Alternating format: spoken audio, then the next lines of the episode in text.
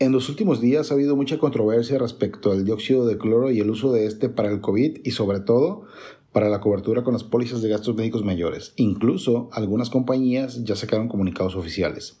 Entonces, si te interesa salir de dudas, quédate aquí porque te las voy a aclarar de una vez y por todas.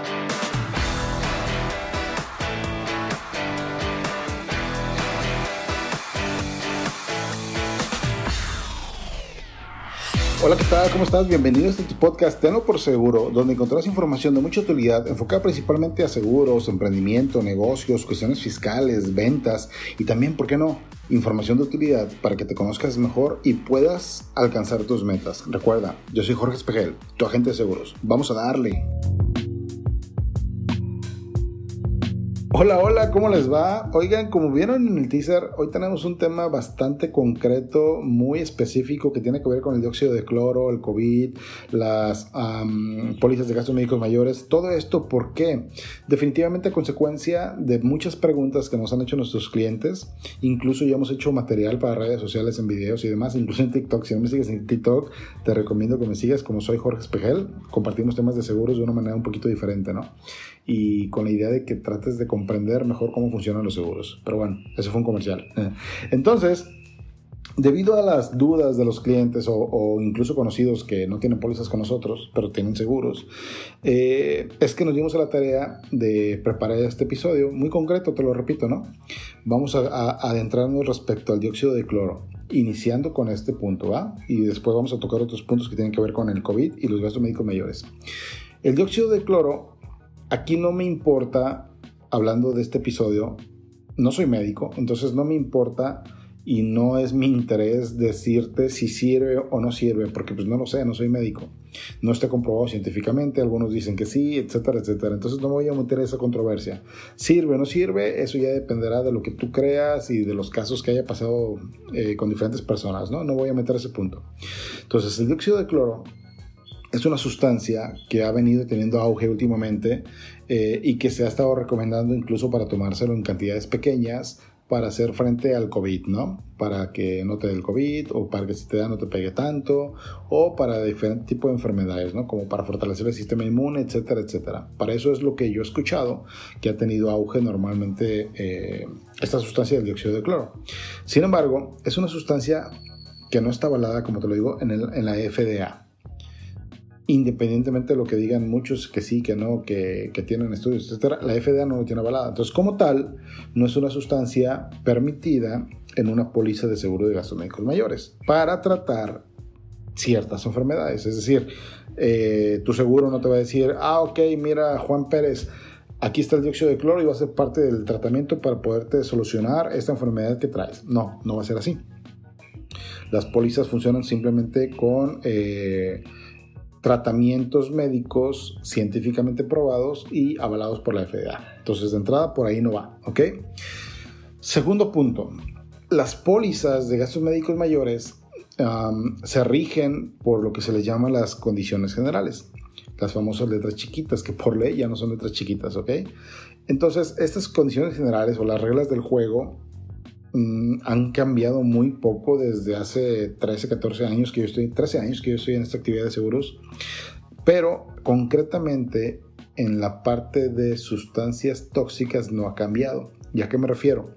Hay un apartado donde te habla que la compañía o más bien la póliza no tendrá efectos a consecuencia de intoxicación, sobre todo por sustancias nocivas para la salud por sustancias no amparadas por la FDA ni que científicamente estén probadas su funcionamiento médico. Entonces, ¿a qué voy con todo esto? El dióxido de cloro, lo que yo tengo entendido, por lo que he escuchado y lo que he investigado, se toma en cantidades muy pequeñas. Cantidades muy pequeñas, diluidas en agua, etcétera, etcétera, ¿no? Para tratar ciertas cosas. Entonces, aquí ya entra mi criterio. Olvidémonos, olvidémonos un poquito de la parte de las condiciones. Cuando tú consumes una sustancia en cantidades pequeñas, difícilmente va a estar detectada en todo tu cuerpo en caso de un examen médico, eh, según la sustancia vaya. Y difícilmente te va a ocasionar, desde mi punto de vista, un daño. ¿sí? Cualquier uso excesivo de algo, sea bueno o sea malo, sea amparado, o sea... Eh, reconocido por la FDA, cualquier uso excesivo definitivamente te va a causar un daño. Entonces, cualquier sustancia esté amparada o no amparada por la FDA, en cantidades pequeñas, mi criterio me dice que difícilmente me va a ocasionar un daño. Ojo, no estoy diciendo que no te lo vaya a ocasionar. Tal vez te lo pueda ocasionar, pero difícilmente lo va a hacer. ¿Ok? Entonces, partiendo de este punto de vista, si tú llegas a consumir como se recomienda o como se dice que se debe de consumir el dióxido de cloro, pues difícilmente tú vas a llegar a tener un problema para tu salud. Y aquí es donde entra la parte de la interpretación para los gastos médicos mayores. Si tú llegas a estarlo consumiendo y de repente te da positivo para COVID, ¿ok? Te hospitalizan porque es de gravedad, te hacen tus estudios, etcétera, etcétera, no sale nada de tu dióxido de cloro, pues porque definitivamente no te causó ningún daño, pues definitivamente no va a haber ningún problema y se te va a cubrir tanto el COVID como cualquier otra enfermedad que te haya dado, aunque hayas tomado el dióxido de cloro ¿Por qué? Porque no te generó una intoxicación. Aquí viene el otro punto. Si tú tomas el dióxido de cloro o cualquier otra sustancia que te genere una intoxicación, ¿ok? Si tú lo tomas, hablando concretamente del dióxido de cloro, si tú lo estás tomando y llegas a tener un problema a tu salud a consecuencia directamente del uso del dióxido de cloro, no se te va a cubrir tu póliza. ¿Por qué? Porque normalmente va a venir acompañado de una intoxicación y esto es porque lo consumiste en cantidades muy grandes, lo consumiste el tiempo de más al recomendado, qué sé yo, ¿no? Pero te generó un daño a tu salud, generándote también una intoxicación. Cuando es el caso, no se te va a cubrir ni el COVID ni la enfermedad que se te origine si se comprueba que esta viene a consecuencia del uso excesivo del dióxido de cloro y que te genera también una intoxicación o un envenenamiento, como se le puede llamar también, ¿no? Coloquialmente.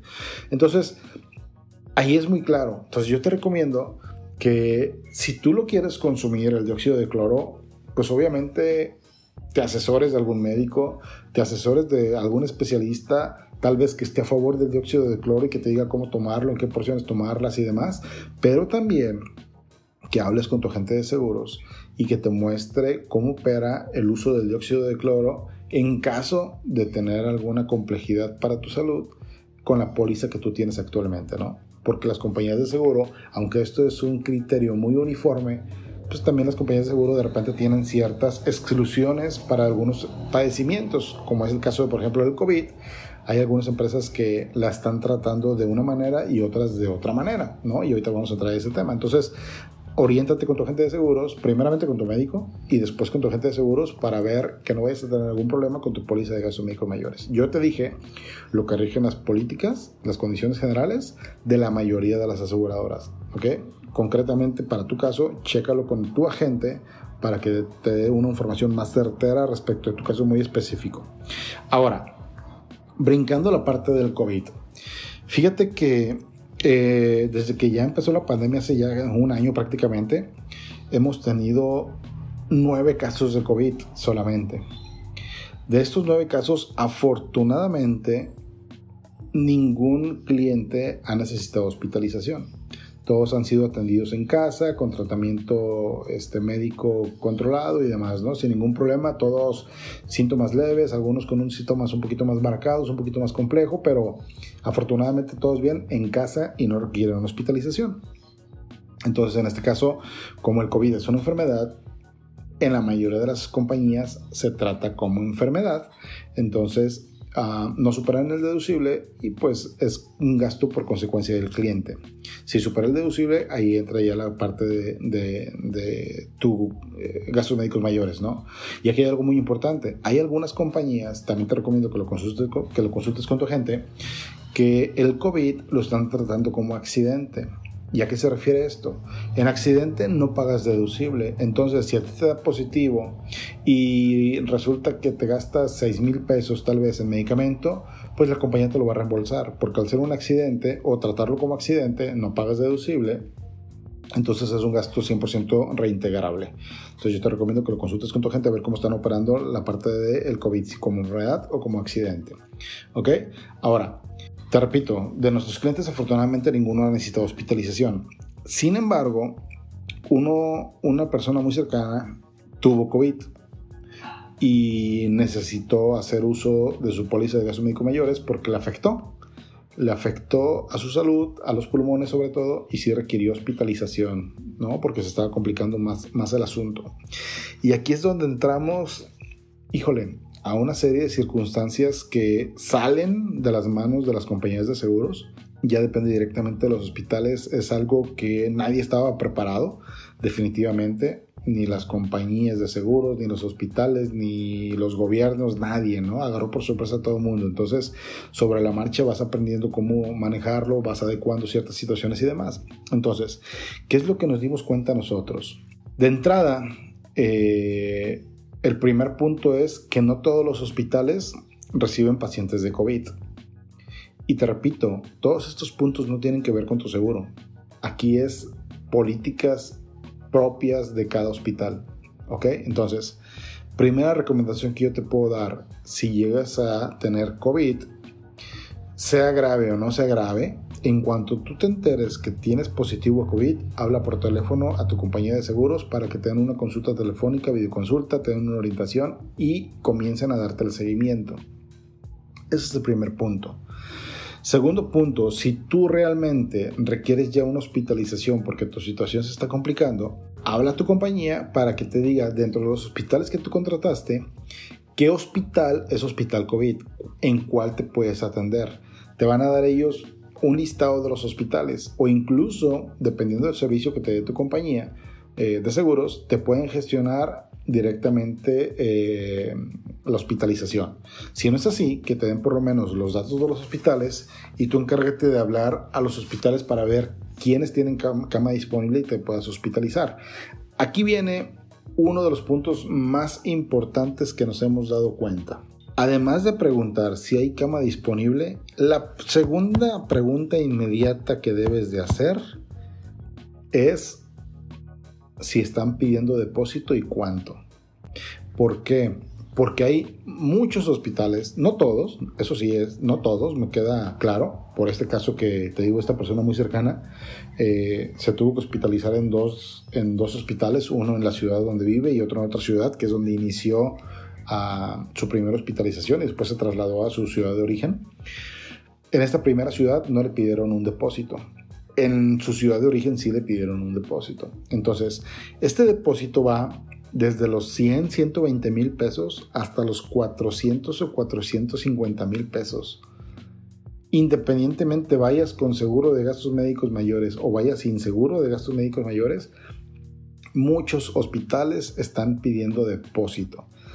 Y así, literal, si no das depósito, no te reciben por más grave que estés. Entonces, primero llama a los hospitales para ver quién tiene cama y también pregunta si cobran depósito y cuánto. Porque además de tener tu póliza de gastos médicos mayores, tú necesitas tener ese respaldo en tu tarjeta de crédito, en tu tarjeta de débito, en el colchón, para poderlo cubrir y que te permitan el acceso que ya después entrarás en la gestión con tu agente de seguros para recuperar ese dinero. Y lo digo entre comillados el recuperar y ahorita te voy a explicar el por qué. Entonces tú debes de estar prevenido y consciente de que la mayoría de los hospitales te van a pedir un depósito, ¿ok? Bien, una vez de que tú ya tienes el depósito, pues bueno, vas a hacer todo el trámite, te vas a internar y demás, ¿ok? Algo muy importante del por qué te dije entrecomillado de lo que puedas recuperar. Normalmente, cuando tú contrataste tu seguro de gastos médicos mayores, también en otros episodios te he platicado y te he explicado que además del nivel de hospitales, eliges un nivel de médicos, un nivel de tabulador médico se le llama, donde según el nivel de tabulador médico que tú tengas contratado, pues sabes cuánto te cubren por consulta de médico, cuánto te cubren por cirugías, cuánto te cubren por N cantidad de cosas, ¿no? Y sobre todo también cuánto te cubren por una visita médica al hospital para darle seguimiento a tu enfermedad. Las visitas mm, diarias que te, que te hace el médico tienen un costo definitivamente, ¿no? Entonces te doy un dato del por qué te digo que difícilmente vas a poder recuperar gran parte del depósito. En el tabulador que tú contrataste, imagínate que esté tabulado que una visita del médico al hospital para dar seguimiento a tu tratamiento o a tu enfermedad eh, te cubre hasta por 1.500 pesos. Después, las mismas compañías te ponen un porcentaje adicional para gasto de eh, alguna enfermedad de gravedad. o tipo terapia intermedia, terapia intensiva. Entonces, en vez de ser 1.500 pesos, te lo suben y puede llegar a los 2.200, 2.400 pesos, ¿no? Como ejemplo. Sin embargo, el argumento, bueno, sin embargo, normalmente para dar seguimiento a las consultas diarias que te hacen los médicos a consecuencia del COVID, en promedio, el dato que nos hemos dado cuenta con este caso cercano anda en los, de los 4 mil a los 5 mil pesos. Y ojo, no es un médico especialista el que te visita, son tres médicos especialistas normalmente los que te visitan. Entonces, si son tres médicos cobrando en promedio de 4 a 5 mil pesos cada uno diarios, estás hablando que son de 12 mil a 15 mil pesos por día solamente de honorarios médicos. Y aquí es donde entra esa controversia. Lo que te cubra tu seguro, partiendo del ejemplo 2.500 pesos, contra lo que te cobra el médico, que son 5.000 pesos. Hay 2.500 pesos de diferencia por médico, 7.500 pesos por día. Imagínate que estés hospitalizado 15 días. Ya son 75 mil, 100 mil pesos. Nada más de honorarios médicos que salen de tu tabulador. Eso no te lo va a cubrir tu seguro. Ese dinero no te lo va a poder recuperar tu seguro. ¿Por qué? Porque está excesivamente elevado el costo que está cobrando un médico para las consultas de seguimiento del COVID. Y aquí, ahora sí, viene el argumento platicamos con algunos de los médicos y les decíamos, oye doctor, está, está bien, o sea, entiendo que es tu labor, pero te estás excediendo bastante. Y dicen, sí. Lo que pasa es que normalmente para una terapia intermedia y una terapia intensiva no pongo en riesgo mi vida. Y se cobran 2.500. En el caso de COVID, cada día que yo piso el hospital, estoy poniendo en riesgo mi vida. Por eso es que cobramos prácticamente el doble. ¿Ok? Entonces, esa diferencia pues está fuera de tu tabulador y no te lo cubre la compañía. Tengo entendido por lo que hemos sondeado en las compañías que manejamos que ya las compañías de seguro están tratando de ponerse de acuerdo con los mismos médicos que están dentro de su red de médicos y con los hospitales para ver qué pudieran hacer en conjunto y poder ayudar al cliente. ¿Por qué? Porque precisamente el argumento del hospital es que este depósito que te están cobrando es para ellos garantizar el costo de los honorarios médicos. Independientemente del deducible que tú vas a pagar, del coaseguro que tú vas a pagar, que ya te lo he explicado en otros videos, en otros, en otros episodios, independientemente de esos, va a haber excedentes en los honorarios médicos. Y esos excedentes es los que están pensando cubrir con el depósito que te piden. Entonces, cuando te dan de alta, te van a dar tu factura hospitalaria, tus facturas de honorarios médicos, etcétera, etcétera, etcétera. Y una vez de que tú ya recibas eso, se lo vas a entregar a tu agente para que haga el trámite con la compañía o incluso este, antes de, de, salir. Para que te den el alta, tienes que hacer todo ese trámite para que la compañía pague el hospital, etcétera, etcétera, ¿no? Entonces, tú vas a saber cuánto la compañía te está pagando por honorarios y cuánto es lo que está sobrando que no te está cubriendo la compañía. Supongamos que son esos 100 mil pesos que sacamos las cuentas. Entonces, de los 150 mil pesos tal vez que diste de depósito, te van a regresar, no 50, te van a regresar a lo mejor 40 mil pesos. ¿Por qué? Porque ahí van esos 100 mil pesos de diferencia de honorarios médicos y tal vez cuestiones de curaciones, cuestiones leves, que la agüita, que la gasa, que el curita, cositas así, que, que de repente no entran ¿no? dentro de la cobertura, detallitos mínimos. Entonces, pues a lo mejor vas a recuperar 40 mil pesos. Por eso es muy importante que tú hagas conciencia que requieres tener en tu cuenta bancaria, ya sea de crédito, de débito o bajo de colchón, un fondo adicional a tus gastos médicos mayores para poder hacer frente al COVID en caso de que el hospital al que tú vayas te pida depósito. Por eso son las dos recomendaciones que te di un inicio. Habla para ver qué hospitales tienen cama y habla también para ver eh, de esos hospitales cuáles te piden depósito y cuánto. ¿Ok? Esto es la parte del COVID. Ya tenemos un año con el COVID, ya tenemos un año con la pandemia. El año pasado, yo se los he dicho muchas veces, tuvimos un incremento del 400-450% en gastos médicos mayores. Esto a consecuencia definitivamente del COVID. La gente empezó a tener más conciencia y demás y muchos empezaron a contratar su, su, seguro. En estas épocas vienen las renovaciones. Y sí, tal vez ya bajó un poco el COVID, ya bajaron los números, ya la gente se está aprendiendo a cuidar más, ya se está haciendo algo más, digamos, entre comillas, normal, ¿no? Entonces, ¿qué puede pasar? Que si tú contrataste tu seguro de gastos médicos mayores exclusivamente por el COVID, te detengas un poquito, hagas conciencia y te des cuenta que hay muchas enfermedades que ya están ahí de toda la vida, muchísimas enfermedades que te llegan a costar muchísimo más que lo que te cuesta el COVID. Tenemos casos de 20, 30, 40 millones de pesos. Un medicamento de solamente 40 millones de pesos. El puro medicamento. Entonces, hay enfermedades muchísimo más costosas que el COVID. Yo te recomiendo que hagas conciencia y te des cuenta que ya tienes un año con tu póliza. Empezaste tal vez sin quererlo, simplemente por miedo, por temor al COVID, contrataste tu póliza, pero ya pasó un año o ya va a pasar un año, dependiendo de cuándo lo hayas contratado.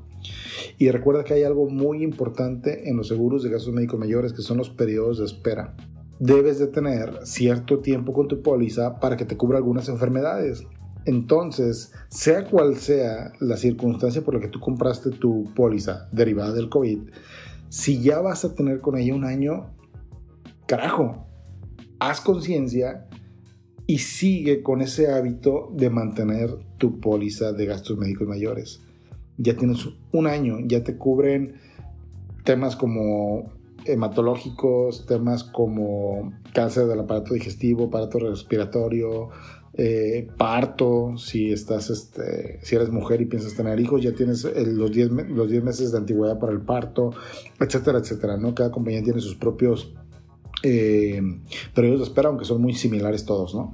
Entonces ya tienes cobertura prácticamente para la mitad de las enfermedades que tienen periodos de espera.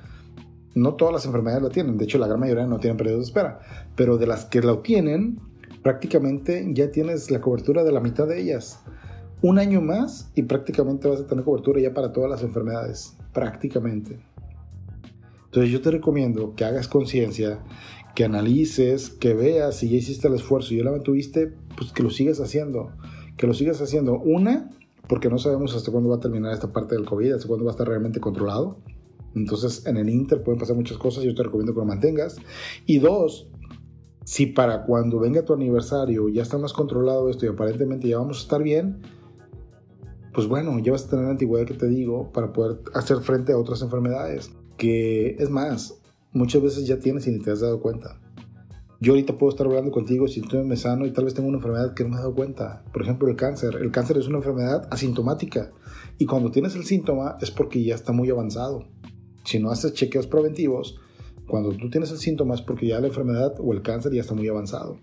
Entonces tal vez ahorita estamos platicando, estamos teniendo una conversación, estamos yendo a una reunión, eh, etcétera, etcétera, y no sabemos que estamos enfermos.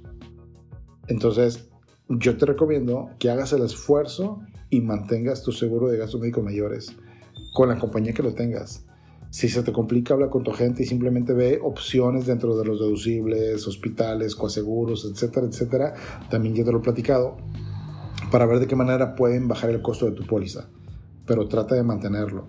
Si no puedes pagar una exhibición, manda la mesa sin intereses. Si no puedes pagar meses sin intereses porque no tienes tarjeta, manda a pagos trimestrales, semestrales, mensuales. No sé, ve opciones, pero haz el esfuerzo. Yo creo que vale mucho la pena el esfuerzo por ti, primero, por ti, porque tú eres el principal activo de tu familia. Y además, evidentemente, por tu familia. Espero que este episodio haya sido de utilidad para ti, te haya aclarado las dudas. Y si te hice más dudas, no, no, no lo pienses más. Escríbeme házmela saber y con todo gusto voy a estar ahí para podértelas aclarar a más detalle en un caso muy específico, muy particular para ti. No te preocupes por ello. Todo tiene solución. Hay que ver la manera de hacerlo. Asesórate y no hay ningún problema al respecto, ¿ok? Apóyame a mandarle este episodio a tus contactos porque créeme, es una información que a mucha gente le va a ser de muchísima utilidad, sobre todo si tienen seguro de gastos médicos mayores. Apóyame de esa manera para poder tener más personas informadas respecto a cómo tratar este tipo de situaciones. Te lo agradecería como no tienes una idea. Y pues bueno, mientras tanto, pues por aquí vamos a andar. ¿Ok? Bye bye. Te invitamos a que nos sigas en nuestras redes sociales. Nos encuentras en todos lados, en Facebook, en Spotify, en iTunes, YouTube. iBox, en todos lados nos puedes encontrar como Tenlo por Seguro. Recuerda seguirnos, compartir si esta información fue de valor para ti, que la compartas, que la hagas llegar a más personas que tú creas que les pueda servir y recuerda no olvides calificarnos con 5 estrellitas en cada uno de los lugares donde lo puedas hacer. Recuerda que este podcast es para ti, por ti y pensado en ti.